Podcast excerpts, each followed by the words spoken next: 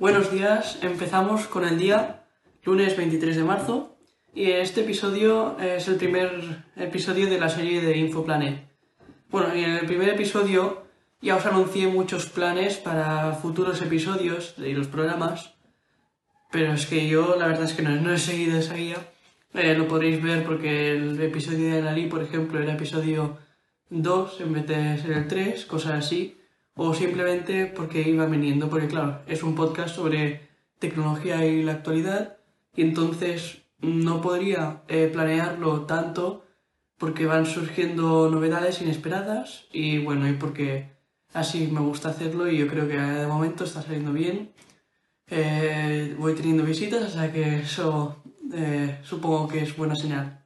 Y entonces haré diferentes tipos de episodios, algunos normales como el primero, el segundo y el tercero, y otros eh, serán extras que son más cortos como el del eh, Cybertruck, el de Tesla, y otros serán informativos semanales eh, como este que es como Infoplanet y será básicamente resumiendo todo lo que está pasando y pues algún, algunas anécdotas que diré y cosas divertidas así.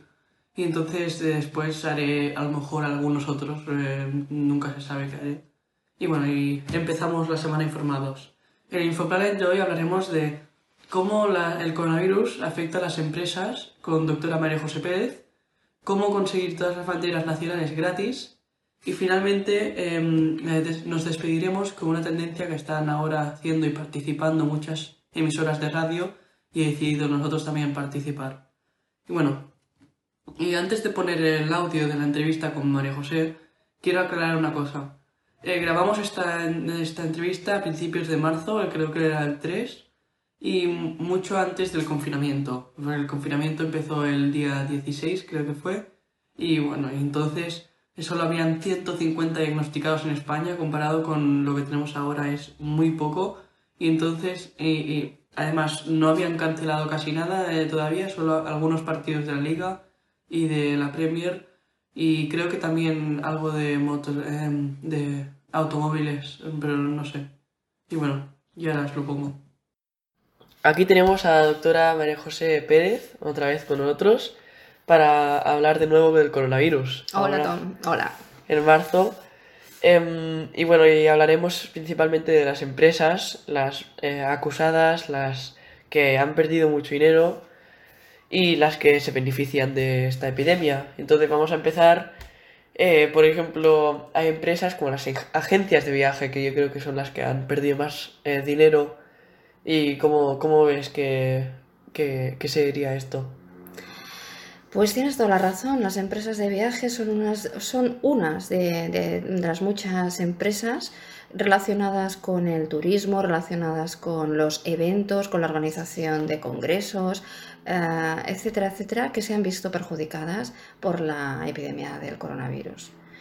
Sí, sí, mm, no tendría que ser así, evidentemente tendríamos que ser capaces de poder desarrollar mecanismos de control de cualquier enfermedad dentro de unos límites de prevención normales sin que se vieran afectados de forma económica. Pero por desgracia el miedo a lo desconocido nos afecta a todos. Sí. sí. Y bueno, y también se ven muy afectadas las actividades públicas. Uh -huh. eh, bueno, también los deportes, algunos partidos eh, han eh, partidos de, de, fútbol, de otros eh, en plan de otros deportes no sé mucho porque en sí. la tele lo único que dan es fútbol. Bueno, por ejemplo, acaban de, de, anular este fin de semana el campeonato MotoGP de, de Qatar. Que... Sí, que sé que David también está sí, interesado. Sí, sí, sí. Y, y, bueno, desde deportes, por desgracia, eventos importantes con, y con todo lo que conlleva, ¿no? porque son a nivel internacional, todo lo que mueve económicamente. Eh, bueno, y hoy precisamente también a nivel anecdótico, también escuchaba que la Casa Real Sueca ha sido la primera que ha, que ha anulado, por ejemplo, esta semana un evento eh, de 150 personas y cuando una casa real, que sí. son instituciones importantes, empieza a hacer cosas de este tipo, también nos afecta. Sí, uh -huh. sí. Y bueno, y también eh, una de las cosas muy grandes que se anuló fue el World Mobile Congress, Por Congress en Barcelona, que yo lo veo muy exagerado, la verdad. Y, pero también lo que, tiene que se tiene que decir es que a la mínima que haya un infectado de, de Barcelona ahí, em, de ese evento, pues directamente estaría la gente acusando a compañías como Huawei, eh, Sony, cualquier compañía eh, occidental, yo creo que... Oriental, perdón, perdón. Sí, yo creo que tuvieron que valorar la decisión de tener que anularlo para prevenir cualquier epidemia, que si hubieran dejado que se realizara el Congreso en Barcelona y por culpa de la reunión de, de tanta gente como la que iba a venir, hubiera habido una epidemia importante a nivel estatal y prefirieron ser prudentes y prevenir que no les echaran la culpa de haber propagado Sí. más la, la epidemia. Las pérdidas que probablemente a nivel de, de- bueno, mm, de la opinión pública, a las pérdidas que hubieran podido causar, al contrario, por haber sido causantes de, de la epidemia, que al haber sido prudentes lo valoraron y fue uno de los motivos. Sí, y bueno, y también no solo hay empresas afectadas, pero también vemos como empresas, eh, muchas muy injustamente, eh, se benefician mucho de esta epidemia. Sí, sí, sí. Las empresas farmacéuticas o empresas en las que se eh, fabrican pues, utensilios como mascarillas, batas impermeables, eh, soluciones hidroalcohólicas, etcétera, etcétera. Mm, cosas que necesitamos los sanitarios para evitar la, la propagación de enfermedades, pues evidentemente se están beneficiando. Y por desgracia siempre vamos por detrás porque se están haciendo ahora pedidos eh, importantes y probablemente cuando lleguen todos esos pedidos la epidemia de la gripe ya habrá disminuido y no los necesitaremos. Y eso Sí. cada dos o tres años nos ha pasado. Sí, sí. Bueno, y entonces también yo creo que el gobierno eh, está perdiendo mucho dinero, no solo por, eh, bueno, tiene que pagar eh, los ministerios em, del turismo, creo que hay uno, no sé, es que tampoco me sé, me sé muchos eh, ministerios, pero justamente sí, los de Sí. turismo no sé si hay. Sí, sí, sí que. Em, eh, pero también lo están ganando mucho con el de sanidad. Y bueno, ya me decías que a lo mejor tenías que anular esta, em, esta entrevista porque, bueno, tienes mucha gente que viene porque está con una fobia, con el pánico de tener el coronavirus cuando es mm, Cuando muy no es poco cierto. probable. Exacto, es muy poco probable y realmente se tienen que hacer siempre que viene una persona con síntomas en los que te dice que puede tener eh, una enfermedad del coronavirus, se tiene que hacer una entrevista epidemiológica. Eh, tú tienes que confirmar que es un caso probable y la mayoría de veces no es así. Sí, sí. Bueno, em, y esta, esta entrevista, la segunda parte, la primera parte ya la publicamos a principios de marzo. Eh, muchas gracias por estar aquí con nosotros, María José. Encantada. Y así- aquí es todo. Hasta la próxima.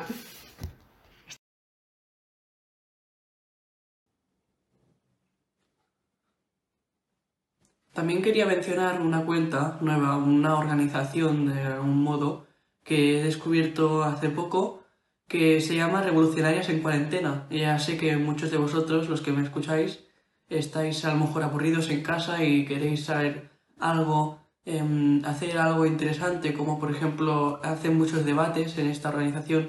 Eh, pondré su Instagram y su Discord eh, en la descripción.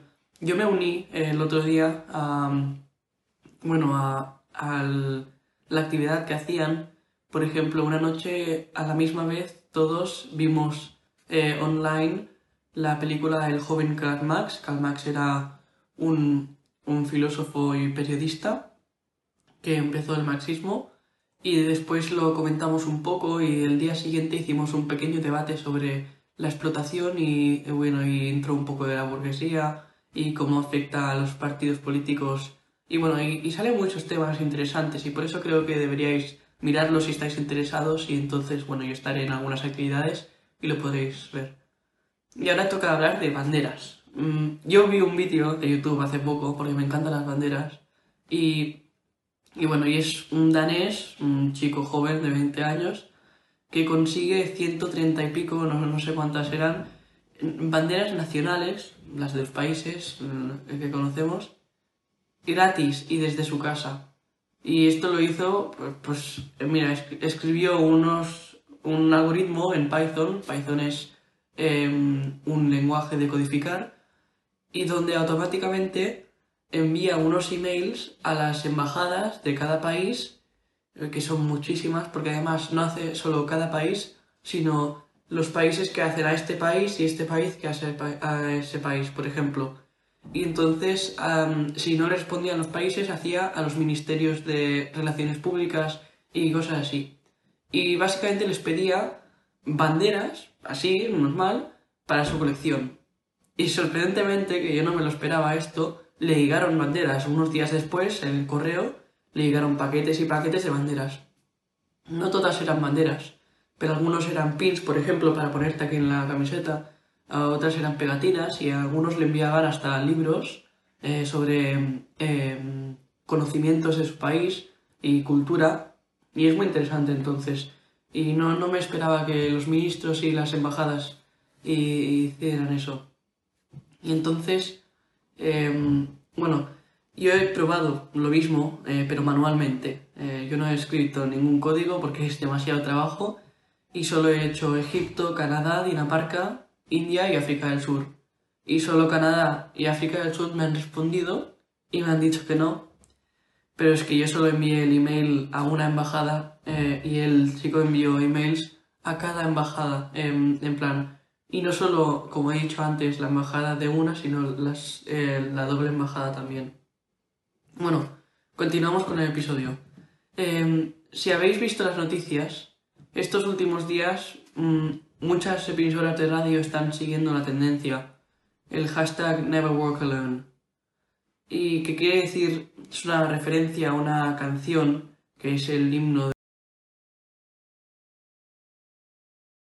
When you walk through a storm, hold your head up high